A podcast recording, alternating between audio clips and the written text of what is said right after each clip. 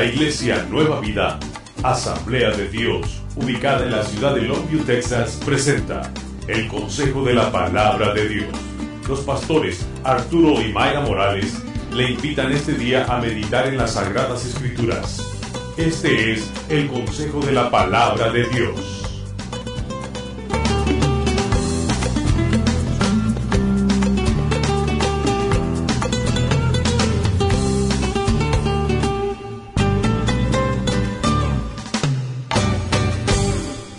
La palabra de Dios es viva y eficaz y más penetrante que toda espada de dos filos. Es viva y es eficaz. No es un libro cualquiera, tiene poder porque es viva. El poder lo da el Espíritu Santo, porque lo puedo leer como muchos académicos que lo leen como un pedazo de literatura, pero yo lo leo sabiendo que esta es la palabra de Dios. Y eso transforma mi vida.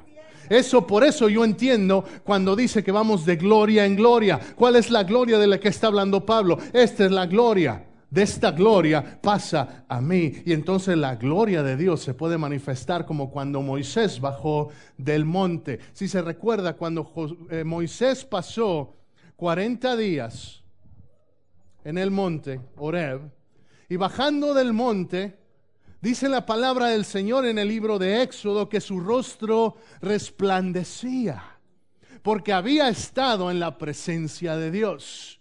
Si algo debe pasar, no solamente de adentro, sino tiene que reflejarse afuera cuando estoy en la presencia de Dios. Si hay algo que no me determina ni me define mi circunstancia, me define el que vive dentro de mí. Y el que vive dentro de mí es Jesucristo, el Rey de Reyes, Señor de Señores. Yo soy más poderoso. ¿Por qué? Porque Cristo vive en mí.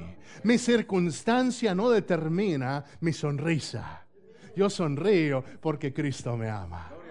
Yo sonrío porque las pruebas que tengo son pasajeras. Porque en Cristo tengo esperanza. Y hoy quiero decirte, hoy Dios quiere darte una palabra de segunda oportunidad. Porque hay algunos que pensamos que Dios ya no tiene, que ya se cansó de darme oportunidades, que ya me dio una segunda oportunidad. Pero quiero recordarte una cosa, y lo vamos a leer ahorita en el Salmo 103 que tan lejos como está el este del oeste, el oriente del occidente, Él ha separado así tus transgresiones y mis transgresiones. Sí, mira, si tú y yo entendemos eso, vamos a poder vivir con más libertad. Y por eso esta mañana vamos a leer todo el Salmo 103. Porque esta palabra, cuando yo la leí, hermano, yo estaba dando gritos. Pensaría, si alguien me viera, pensaría, ese, ese hombre está loco. Pero yo estaba leyendo y no me contenía y yo, y yo, yo empezaba a moverme y a alegrarme porque la palabra de Dios hace algo en tu vida. Yo te pido esta mañana, abre tu corazón al Señor porque Él quiere tocarte. No importa qué circunstancia traigas. Y quiero que sepa, el Espíritu me está diciendo, hay cargas esta mañana. Y vamos a orar y vamos a venir al altar. Hay cargas fuertes que has llevado por días, algunos por meses, pero el Señor te va a dar libertad esta mañana si, si hoy la tomas. Dice la palabra del Señor y quiero que lo declares conmigo. Y cuando dice, bendice alma mía Jehová, hermano, no te voy a decir cómo lo leas, pero sí te voy a decir, si lo entiendes, entonces léelo con entendimiento del Señor.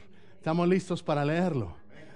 Aleluya. Esta mañana leer la palabra, yo creo que cosas espirituales van a empezar a pasar. Aleluya.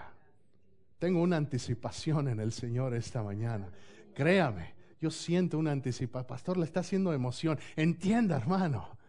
Hay algo especial cuando leemos la palabra. ¿Alguien lo cree esta mañana? Vamos a leerlo con júbilo esta mañana. Dice la palabra del Señor. Bendice, alma mía, a Jehová y bendiga todo mi ser su santo nombre. Bendice, alma mía, a Jehová y no olvides ninguno de sus beneficios.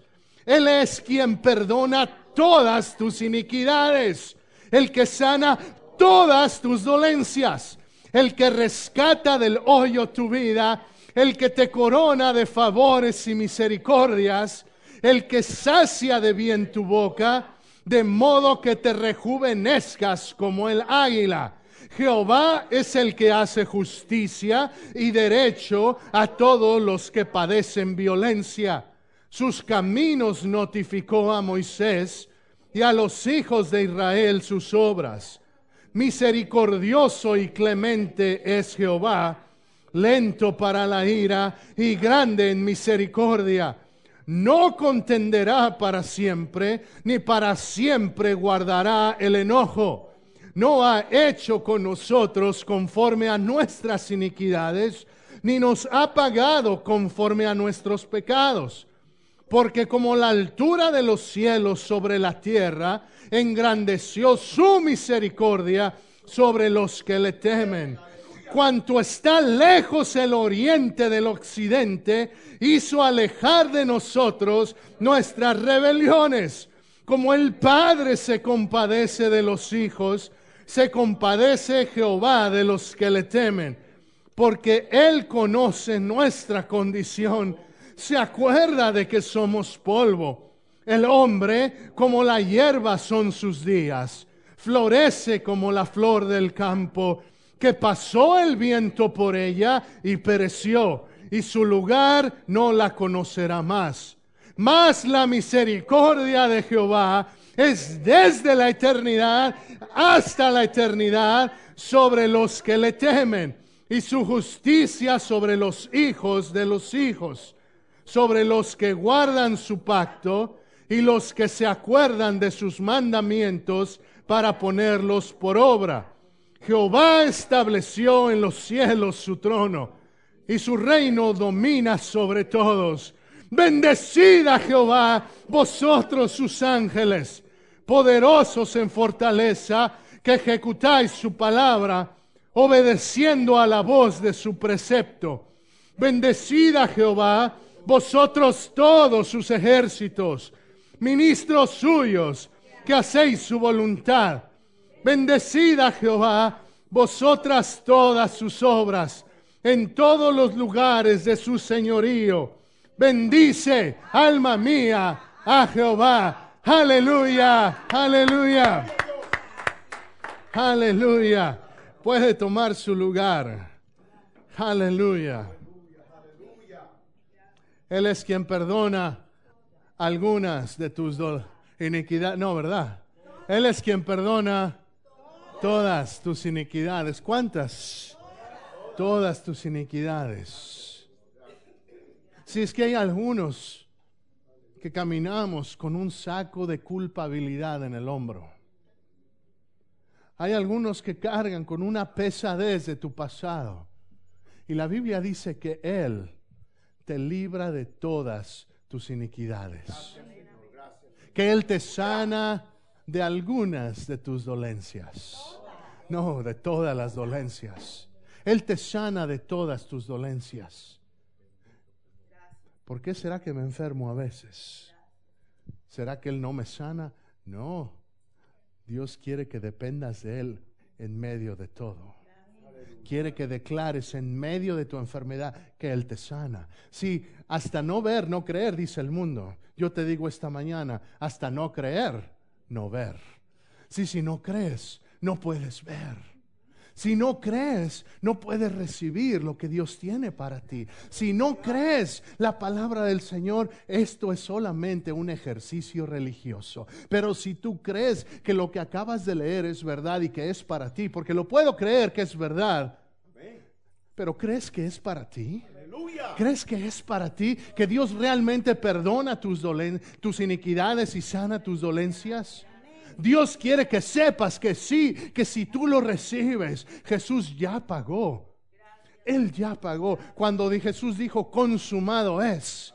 Ya te lo he dicho antes, pero necesito repetírtelo. Cuando Jesús dijo en la cruz, consumado es, está haciendo una declaración de un pago de deuda. En aquel tiempo los judíos, cuando alguien tenía una deuda con otra persona, y cuando terminaba de pagar le daba un documento que en hebreo decía, consumado es, deuda pagada. Cuando Jesús está en la cruz diciendo consumado es, está declarando la deuda está pagada. ¿Por qué? Porque dice Romanos 6:23 que el paga, la paga del pecado es muerte. Había una cruz con tu nombre, había una cruz con mi nombre, pero Jesús dijo, papá, yo voy a esa cruz, quítale ese nombre a ellos, yo voy en lugar de ellos para que ellos entonces tengan vida y no solamente vida mediocre, no solamente tengan una vida medias, una vida de segunda. Dijo Jesús, yo he venido para darles vida y vida en abundancia. Si lo crees, dale gloria a Dios esta mañana.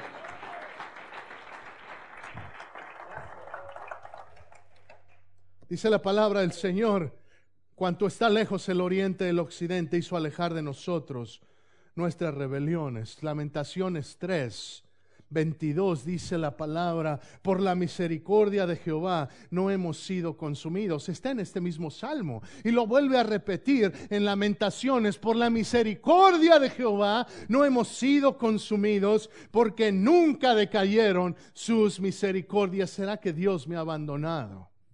¿Será que Dios ya no escucha mi oración? ¿Será que Dios ya no, ya no le interesa? Ya he pecado tantas veces le digo y le he prometido, ¿y cuántos no hemos dicho esto? Y vamos a ser honestos, no levante la mano, pero sea honesto con usted mismo. ¿Cuántos no hemos dicho, ahora sí, Señor, ya no voy a hacer eso? Ya no voy a mirar eso en la internet. Ya no voy a, ya no voy a hablar de esa manera. Ahora sí me voy a comprometer. Y, empezamos bien, pero a los, a los días volvemos a caer. Ya no voy a tratar así a mi esposa, ya no voy a tratar así a mi esposo o a mis hijos. Ahora sí, ahora sí me voy a comprometer, ahora sí voy a servir. ¿Y cuántas veces no fallamos? Y venimos delante del Señor y a veces algunos, pues ya, hasta me decía un muchacho, ya hasta me siento un hipócrita pidiéndole al Señor que me dé otra oportunidad, porque tantas veces le he dicho, tantas veces, una y otra y otra vez, le he pedido al Señor que me, que, me perdone, que me dé otra oportunidad y, y siempre le fallo. Quiero hablarle de dos personajes esta mañana que le fallaron al Señor, que le fallaron fuertemente al Señor. Uno de ellos es Pedro. Y si puede abrir su Biblia en el Evangelio de Juan,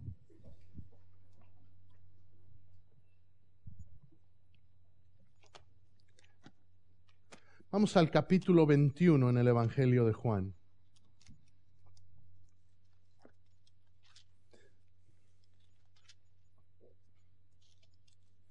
Y vamos a leer del 15 al 18.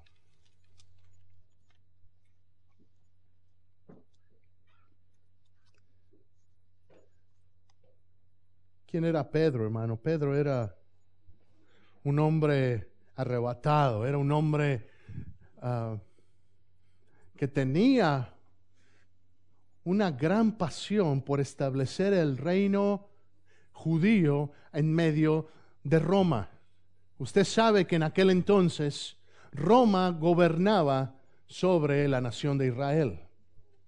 Y Pedro era un hombre que estaba en ansiedad, como todos los judíos. Era una, era, era una cultura que estaba oprimida por el gobierno romano.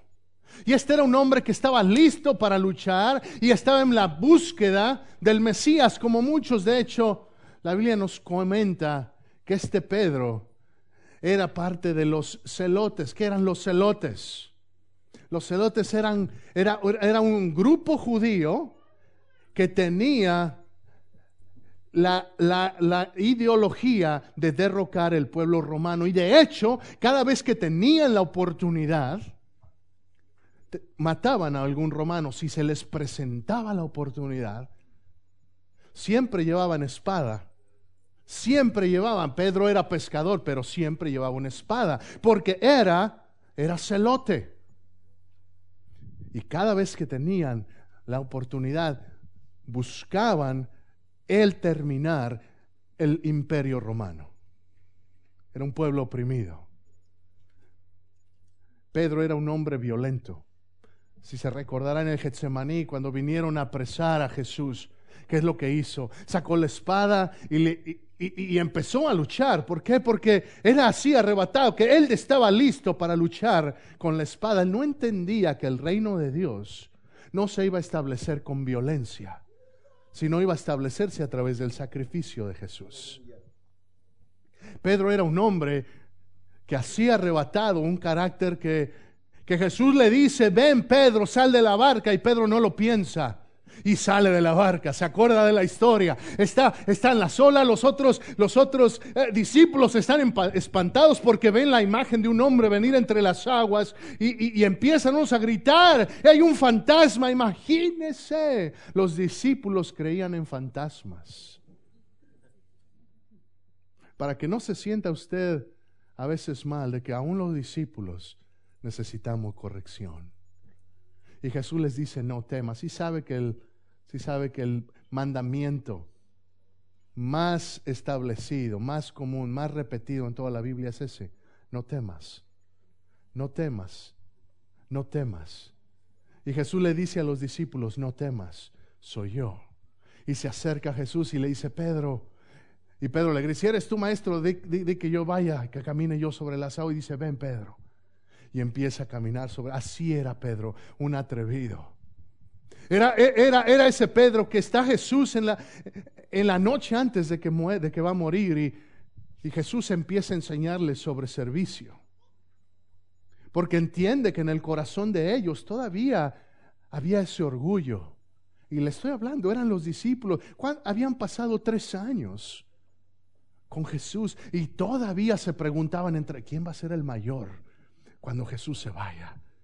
¿Quién va, a ser, ¿Quién va a tener el mejor puesto? ¿Quién va a estar al frente? Si no habían entendido después de tres años de estar con Jesús, todavía tenían que ser educados y Jesús ¿qué hace? Se quita, se quita la túnica y se, y, se amarra una toalla, saca, una, saca el agua y empieza a lavarle los pies a los discípulos.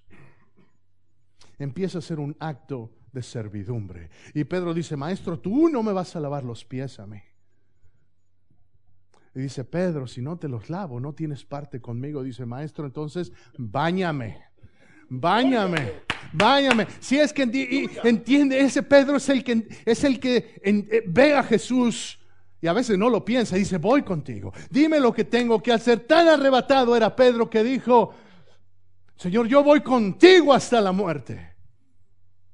Y Jesús le dijo, Pedro, Pedro, Pedro, antes de que cante el gallo me vas a negar. Y en efecto, cuando algo dice el Señor, ¿cuántos sabemos que así es? Pedro negó al Señor. Y dice la palabra del Señor que lloró amargamente. Si, si pasamos unos, unos pasajes antes en el 18, se lo voy a leer, versículo 15, y seguían a Jesús, Simón, Pedro y otro discípulo. Y este discípulo era conocido del sumo sacerdote y entró con Jesús al patio, el sumo sacerdote, mas Pedro estaba fuera. A la puerta salió pues el discípulo que era conocido del sumo sacerdote y habló a la portera, hizo entrar a Pedro. Entonces la criada portera dijo a Pedro, ¿no eres tú también de los discípulos de este hombre? Dijo él, no lo soy. Y estaban en pie los siervos y los alguaciles que habían encendido un fuego, porque hacía frío y se calentaban, y también con ellos estaba Pedro en pie, calentándose. Versículo 25. Estaba pues Pedro en pie calentándose y le dijeron, ¿no eres tú de sus discípulos? Él lo negó y dijo, no lo soy. Uno de los siervos del sumo sacerdote, pariente de aquel a quien Pedro había cortado la oreja, le dijo, ¿no te vi yo en el huerto con él? Negó Pedro otra vez y enseguida cantó el gallo. Qué momento tan difícil. Donde Pedro se encuentra en la encrucijada. ¿Por qué? Porque este es el momento de la verdad, en el que realmente, si hubiera dicho que sí, ahí lo apresan. Y quizá lo hubieran matado también, no sabemos. Pero Jesús ya sabía que lo iba a negar. Si quiero que entienda, este es, este es el Pedro violento, el Pedro oprimido, el Pedro que lucha con sus propias fuerzas, pero que Jesús le dice, Pedro, aún con toda tu energía y con todo tu carácter y con todo tu ímpetu, Pedro, me vas a fallar. Y llegamos al momento después de la crucifixión. Imagínese usted la culpa que llevaba Pedro. Imagínese usted, canta el gallo y entonces en ese momento se acuerda. Jesús me dijo que lo iba a negar. ¿Alguna vez se ha sentido que ha decepcionado usted al Señor?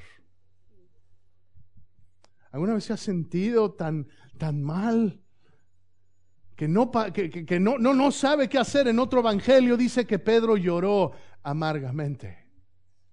¿Alguna vez ha llorado amargamente? ¿Alguna vez ha llorado por causa de su pecado? Si es tiempo que el pueblo de Dios entienda que tenemos que aprender a llorar amargamente delante del Señor, a humillarnos delante del Señor. ¿Por qué? Porque entonces Él nos puede restaurar. Si esa es la primera cosa que quiero que entienda esta mañana. Dios te recibe tal como eres y no asume nada excepto la disposición de tu corazón. Dios no asume nada. ¿Por qué? Vamos ahora sí a Juan capítulo 21. Y dice la palabra en el verso 15, cuando hubieron comido, Jesús dijo a Simón Pedro, Simón, hijo de Jonás, me amas más que esto. Lo primero que necesitamos darnos cuenta en este pasaje es ¿Cómo le llama Jesús a Pedro? ¿Cómo le dice? ¿Le dice Pedro? No, le dice Simón. Esto es importante, hermano, porque tenemos que comprender. Jesús mismo fue el que le dijo cuando fue en el momento del llamamiento, cuando lo encontró en su barca echando redes, le dijo, ven y te haré pescador de hombres. Y dejó Pedro sus redes y lo siguió. Y le dijo, ya no serás Simón, sino serás Pedro. Ya no será Cefas, dice en el original, Cefas, que es el, el nombre de él, sino serás Petra. Es un juego de palabras. Pero fue Jesús el que cambia el nombre. Jesús es el que cambia tu nombre, el que ha cambiado mi nombre.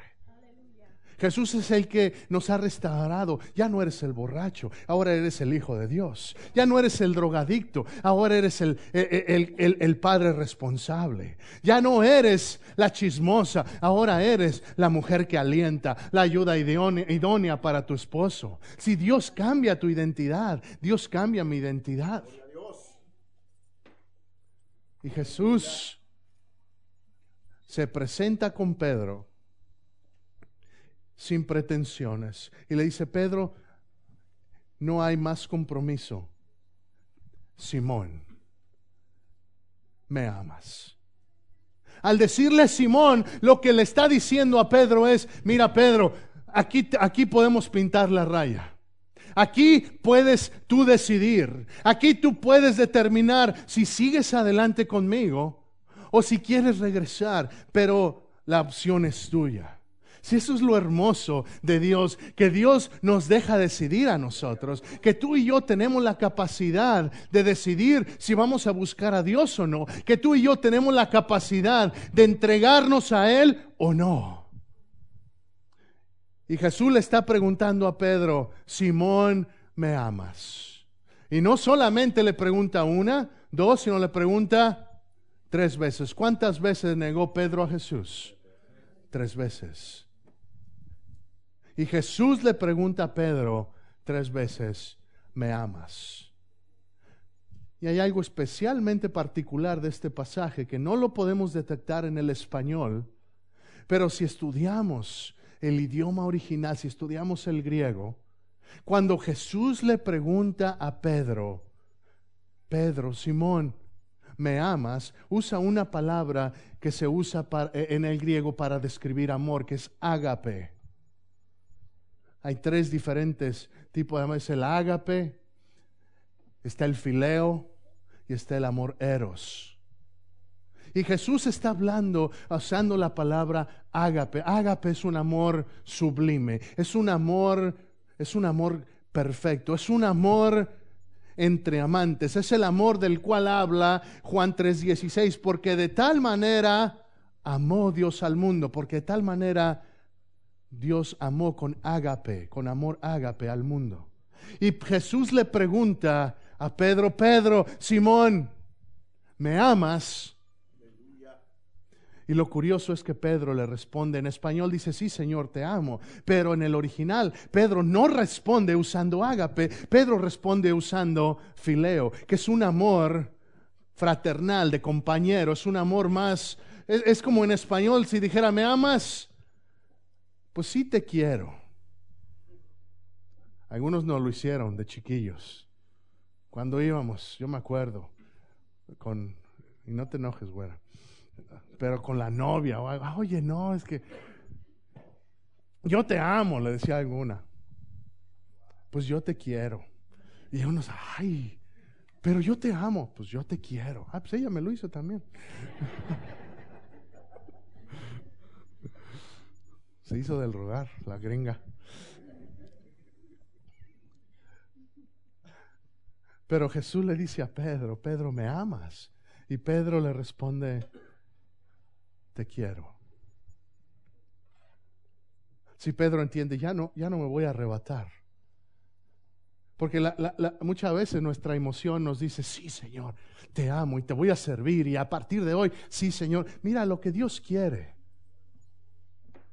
Es que seas primero honesto con Él y contigo mismo. Que le digas, sí Señor, así como soy con mis problemas, así como soy con mi carácter, así como soy con todas las fallas que tengo así te amo. ¿Y qué es lo que dice?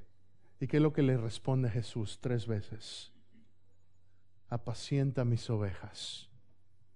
Apacienta mis ovejas. ¿Qué es lo que le está, qué significa eso? Dice la segunda vez, Simón, hijo de Jonás, ¿Me amas? Pedro le respondió, sí, Señor, tú sabes que te amo. Le dijo, pastorea mis ovejas. Le dijo la tercera vez, Simón, hijo de Jonás, ¿me amas? Pedro se entristeció de que le dijese la tercera vez, ¿me amas? Y le respondió, Señor, tú lo sabes todo. Tú sabes que te amo. Si Jesús le está, Pedro le está diciendo a Jesús, Señor, pues,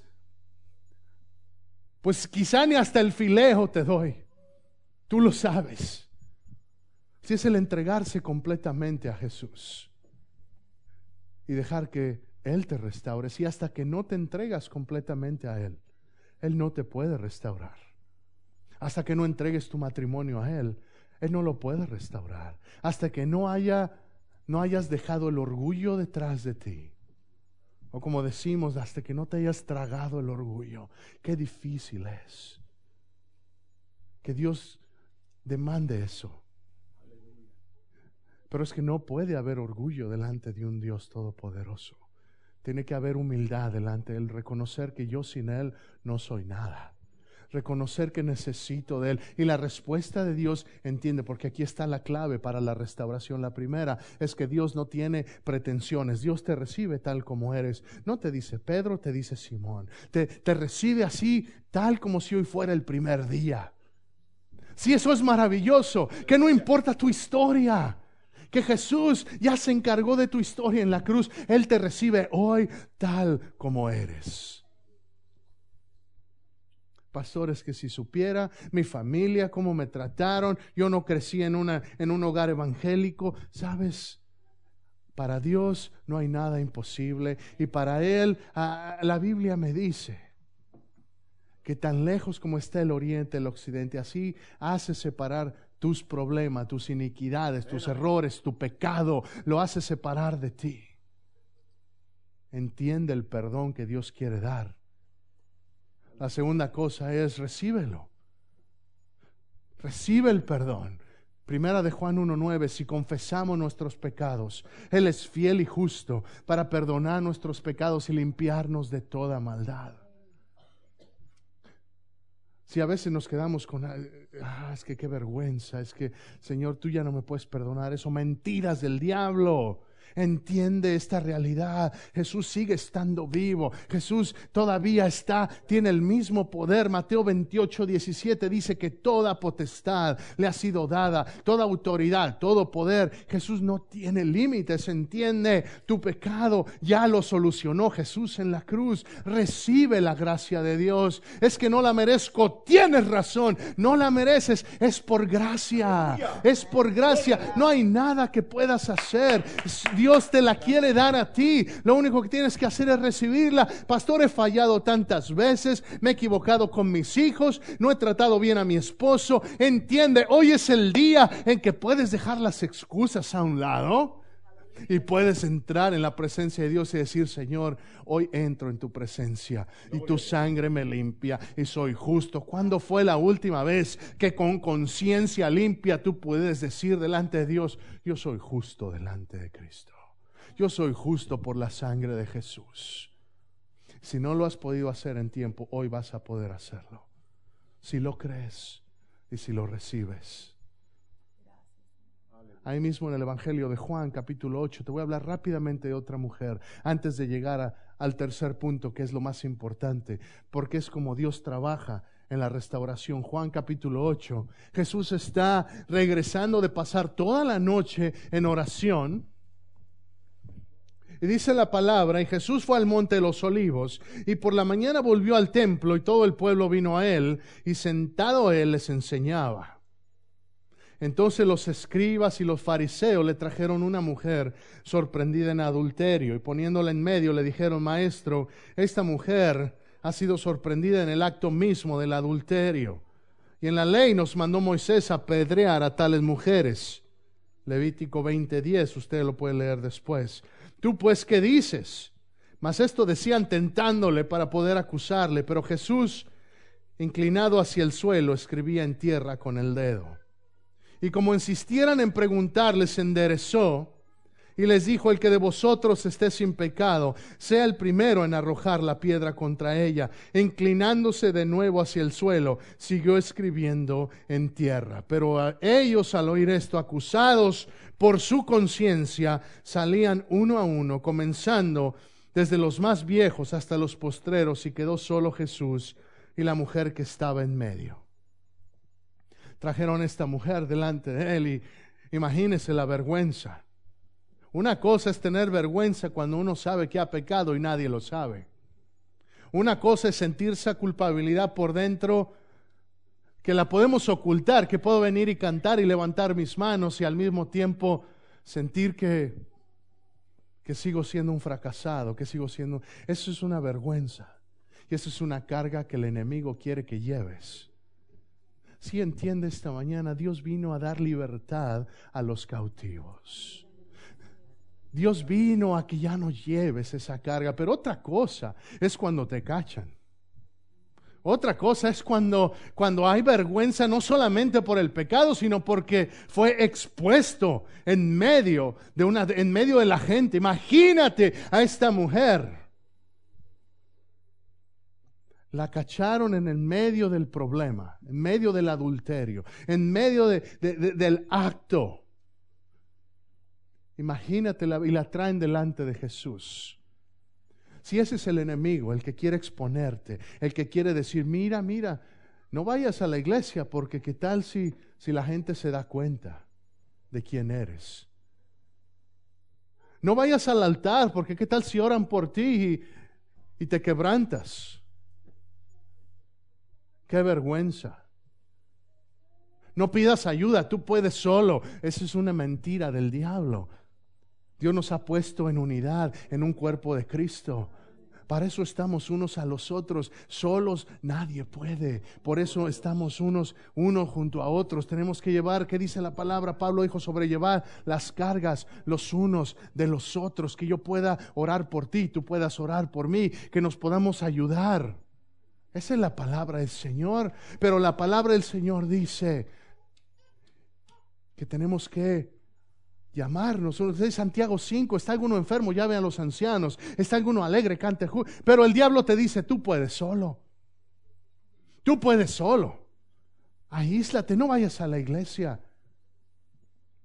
Cálmate primero, componte primero y entonces vas. ¿Cómo vas a ir así a la iglesia? Esas son mentiras del diablo.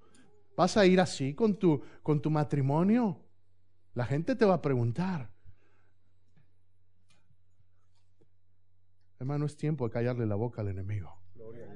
Es tiempo de venir a la casa del Señor y decir, diablo, pues con todo y todo mi Dios me recibe así y mi Dios me va a dar la victoria.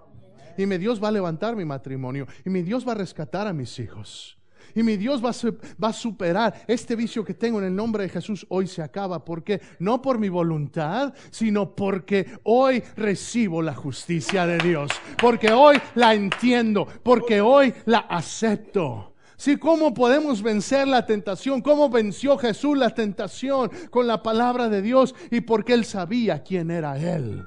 Tú sabes quién eres, eres nación santa.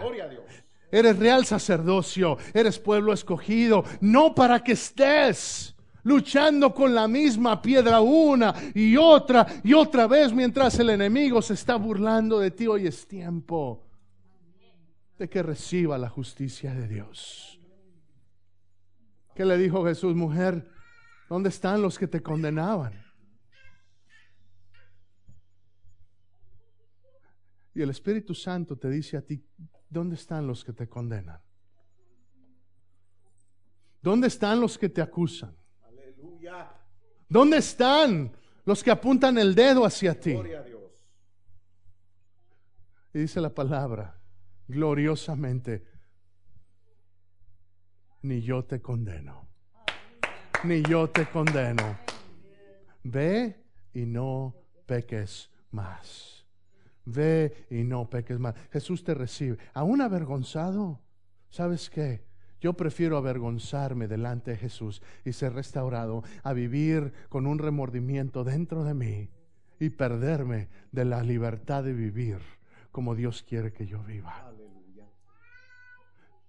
Jesús le dijo, ve y no peques más. ¿Qué le dijo Jesús a Pedro? Y ya estoy terminando. Quiero que se empiece a preparar en su espíritu para venir al altar y clamar delante de Dios. ¿Me amas, Pedro? Y Jesús le dijo, apacienta mis ovejas. En otras palabras, cuida a mi pueblo. ¿Cómo manifiestas que me amas? ¿Cómo manifiestas, Pedro, que me amas? ¿Cómo vas a manifestarme? ¿Cómo vas a demostrarme que realmente me amas? Si Pedro, voy a morir por ti. No, Pedro, no quiero que mueras por mí. Quiero que cuides a mi pueblo. Quiero que ministres a las ovejas. Quiero que seas pastor para tus hermanos. Quiero que seas pastor para tus hermanas. ¿Y cuál es tu rebaño, Pedro? Empieza en casa. ¿Cuál es tu rebaño, hermano? Empieza en casa pastor, yo quiero hacer grandes cosas por el Señor. Empieza en casa. Empieza en casa. Apacienta las ovejas que Dios te ha dado. Cuídalas, protégelas. ¿Cuáles ovejas te ha dado Dios? Cuida tu casa. Protégelos. Alimentalos. Bendícelos, bendice tus hijos, bendice a tu esposa, varones. Tome usted, varón, la autoridad dentro de su casa. La Biblia nos dice que somos sacerdotes de nuestra casa, no para ser totalitarios, no para hacernos los mandamases, no. ¿Qué dijo Jesús? El que quiera hacerse más, tiene que servir. Si tenemos que ser siervos de nuestras esposas, esposas, ahí se les fue una oportunidad de decir amén. Pero entendamos, varones, tenemos que ser el ejemplo de nuestros hijos. Tenemos que ser ejemplo. Me amas, me amas, me amas. Y Jesús te dice, sí. Entonces apacienta las ovejas, cuida al pueblo. Cuida, cuida a la gente que he puesto a tu alrededor. A quienes has puesto a tu mira, mira alrededor, mira tu banca. Esas son a las que tienes que empezar a cuidar. Amas a Dios, empecemos a cuidarnos unos a otros. Empecemos a orar unos por otros. Empecemos a amarnos unos a otros. No estemos de que, ay, es que aquel dijo, aquella dijo, hermano. Si hay chisme, póngale un alto. A ver, ¿qué, quién dijo qué? No es que yo oí que por ahí dijeron, no. Si no, si oíste algo, dime. ¿Quién te lo dijo? Y vamos a hablar, y vamos a aclararlo. Así se detienen los chismes. Así no andamos con eso. Es que a mí dijeron así, me dijeron por allá. No, se dice el pecado, no el pecador. ¿Cuál? ¿Somos hermanos en Cristo? Entonces vamos a tratar las cosas como debe ser. Mateo 18 nos dice, si tienes algo en contra de tu hermano, ve y arréglalo en privado. Pero a veces, ay no, el tiempo, el tiempo sanará. ¿Cuál tiempo? Esas son raíces de amargura. Ve y sácalo. Y dice la palabra, si alguien te ofende, tú ve y, y busca reconciliación. Si a veces entendemos, ah, es que me ofendió, estoy esperando que vengan y que busquen reconciliación. No, hermano, si alguien te ofendió a ti, aunque sea la culpa del otro, tú tienes que ir y buscar reconciliación. Ay, pastor, ahora sí se quedaron bien callados. Bueno, amas a Dios. Entonces apacienta las ovejas. Si Dios quiere restaurarte, pero no nada más para que vuelvas a caer, si Dios quiere usarte. Dios quiere que el pueblo crezca en unidad, en armonía. El Salmo 133 dice que donde el pueblo tiene unidad y armonía, Él ahí manda bendición y vida eterna. Y nueva vida es un lugar de bendición. Entiende eso. Este es un lugar de bendición. Hay algo que me dijo el misionero que vino la semana pasada. Me dijo, ustedes tienen algo especial en esa iglesia. Y dice, y algo especial es que la gente se aman. Lo notaron. Y sabe, yo me siento orgulloso cuando la gente habla bien de la iglesia. Pues la gente se ama se ve que se quieren. ¿Somos perfectos? No, pero somos perdonados. ¿Tenemos fallas? Sí. ¿Tenemos fricciones? Por supuesto. Pero el amor cubre multitud de pecados. Ay, hermano, qué gozo es estar en casa. Por eso cada vez que las puertas están abiertas, yo quiero estar aquí. Cada vez que hay algo aquí, yo quiero estar aquí. ¿Por qué? Porque hay bendición cuando estoy con Lucas. Hay bendición hay bendición cuando estoy con hermano Juan. Hay bendición cuando, cuando podemos hablarnos, cuando, cuando, y, cuando salimos de este lugar, tenemos que aprender a vivir en comunidad. Yo no sé si, si, qué planes tenga ahora en Navidad, pero yo no quiero que nadie se quede solo.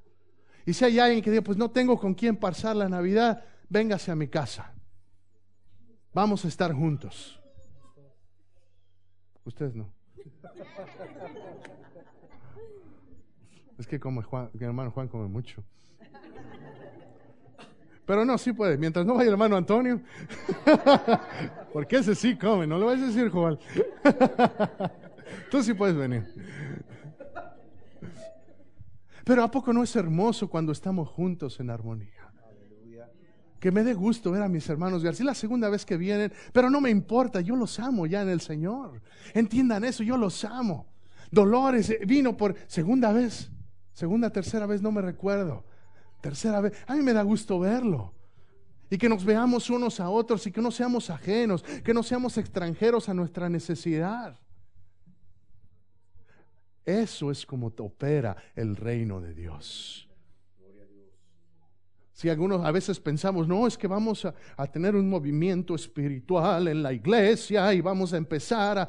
Y sí que bueno cuando Dios se manifiesta, pero la mayor manifestación de la presencia de Dios en nuestra vida es cómo nos amamos unos a otros, es cómo manifestamos el amor. Me amas, dijo Jesús. Pedro le dijo, sí Señor, tú sabes que te amo. Entonces Jesús le dijo, cuida a las ovejas. El Señor te dice a ti esta mañana, hoy cuida, cuida tus ovejas, empieza en casa. Diciembre va a ser un mes hermoso. Celebramos la Navidad, vamos a tener oportunidad de comer juntos. Dispongan su corazón. Hay ovejas que están descarriadas. Hay ovejas que todavía no son parte de este rebaño. Hay ovejas que necesitan venir a Cristo. Pedro, ¿me amas? Sí, Señor. Apacienta mis ovejas. Hay que hablarles de Jesús. No nomás invítelo a la iglesia, sí invítelo a la iglesia, pero háblele de Jesús. No tenga temor, ¿por qué tanto temor? ¿Qué van a pensar de mí? Van a pensar que lo amas. Van a pensar que lo amas tanto que no te importa que piensen que estés loco. Háblales de Jesús, ¿sabes qué? Sea prudente, obviamente, no les hable eh, eh, cuando estén eh, regresando de la cantina. Sea prudente, busque el momento, ore, pero hable de Jesús. Tenemos este tesoro, no nos lo podemos quedar. Dios, Dios nos ha dado, Dios nos ha dado una boca para poder, para poder usarla. Yo quiero que Dios me use, pastor. Bueno, lo amas. Se empieza a cuidar las ovejas que Él te ha dado. Algunos son para todos en nuestra familia y después tu trabajo. Esa gente que está ahí a tu alrededor. Háblales de Jesús. No los condenes. Porque Jesús no condenó a esa mujer, ¿o sí? No los condenes. Y el problema es que muchas veces la gente piensa, los cristianos me condenan. No, hermano. Si Jesús no condenó, ¿quién soy yo para condenar? Yo te voy a decir una cosa, Dios te ama y Dios no quiere que te pierdas. Te condenas tú solo. La Biblia dice que estás con Cristo o estás sin Él. Pero yo te invito, ven, ven a la iglesia, ven, déjame te cuento del Jesús que yo conozco. Pastor, es que yo no sé cómo hablar, yo no sé qué decir. Hermano, ¿Sabes Juan 3:16? Si no lo sabes, apréndetelo. Todos podemos hacerlo. Mi niña de siete años se lo sabe, tú también puedes hacerlo. Podemos decir, de tanto te amó que mandó a Jesús a morir por ti. Puedes aprender Romanos 3:23, que todos estamos destituidos de la gloria de Dios. Puedes aprender Romanos 6:23, que la paga del pecado es muerte, mala dádiva de Dios es vida eterna. ¿En quién? En Cristo Jesús. Ese es un regalo. Es un regalo. ¿Y qué hay que hacer para, para recibir un regalo? Nada más recibirlo.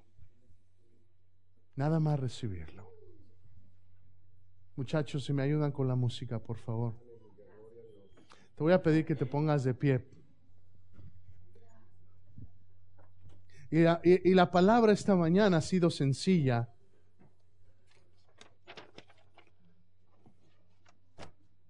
Y Dios quiere darte otra oportunidad hoy.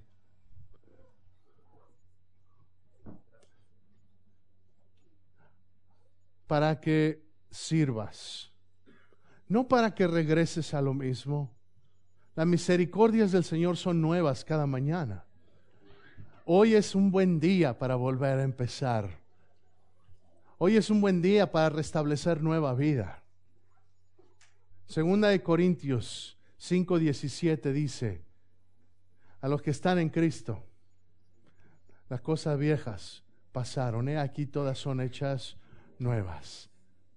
Si no estás en Cristo, déjame decirte lo que va a pasar si no estás en Cristo. Vas a salir emocionado de los servicios, pero vas a seguir cargado, vas a seguir con culpas y vas a regresar. Y te lo voy a decir como lo dice la palabra, como perro que regresa a su vómito. Te estoy hablando fuerte porque es la palabra. Porque el que regresa a su pecado es como perro que regresa a su vómito. Pero Jesús nos ha dado una nueva naturaleza. Para que ya no volvamos para atrás. Para que ya no seas como la esposa de Lot que miró para atrás y perdió la bendición. Para que no seas como Caín que por envidia de su hermano Abel perdió la bendición. Para que no seamos como Saúl que buscando el favor de los hombres se perdió la unción de Dios. Hoy es día de que Dios te da nueva oportunidad de acercarte a Él. Te voy a pedir que cierre los ojos un momento.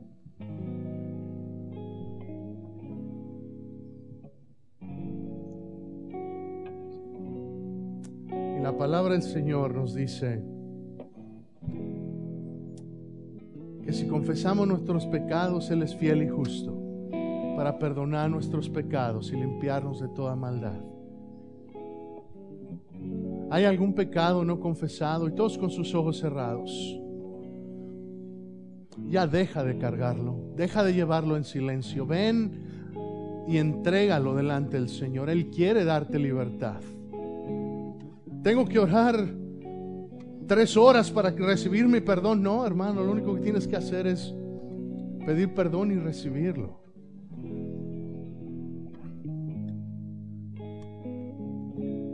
Tienes que pedir con fe y entonces recibir y dejar que esa carga se vaya de tus hombros.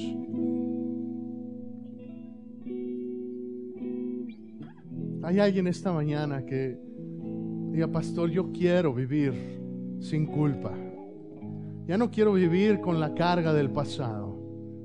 Y quiero entregarme completamente al Señor. Si ese eres tú, levanta la mano. No importa que hayas venido a la iglesia por mucho tiempo o apenas estés empezando. Pero si ese eres tú y quieres dejar la carga atrás, la carga de culpa, te voy a invitar que levante la mano bien alto, bien alto para que te vea. Alguien más. Alguien más. Alguien más. Ajá. Ajá. Tres manos. Alguien más. Y no fue hasta que esa mujer fue encontrada en adulterio que cambió sus caminos. No esperes a que tu pecado salga a la luz. Mejor tú sácalo. Ven y entrégalo delante de Dios.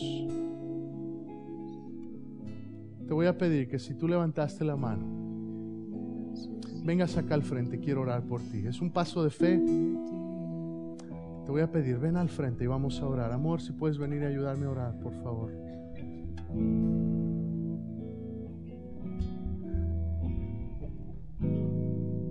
Iglesia, mientras tú sigues orando, te voy a hacer otra pregunta mientras estos hermanos vienen al frente.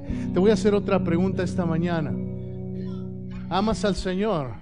Y si lo amas, la palabra del Señor es clara y dice, cuida a las ovejas, apacienta a las ovejas. Quizás has fallado, quizá no sabes cómo hacerle, pero si hoy quieres empezar a ser útil delante de Dios, también ven al frente y decir, Señor, enséñame a cuidar mi familia, enséñame a cuidar, enséñame a apacentar. Enséñame a ser mejor esposo, enséñame a ser mejor padre, enséñame a ser mejor madre, enséñame, Señor, a ordenar mi vida. Si ese eres tú, ven al altar y vamos a clamar, Señor, renuévanos esta mañana. Renuévanos, Señor. Este ha sido el Consejo de la Palabra de Dios. Presentado a usted por la Iglesia Nueva Vida de las Asambleas de Dios. Nuestra dirección: 4820 Teneryville Road, Longview, Texas 75604. Nuestro número telefónico 903-759-7643. Ven a visitarnos.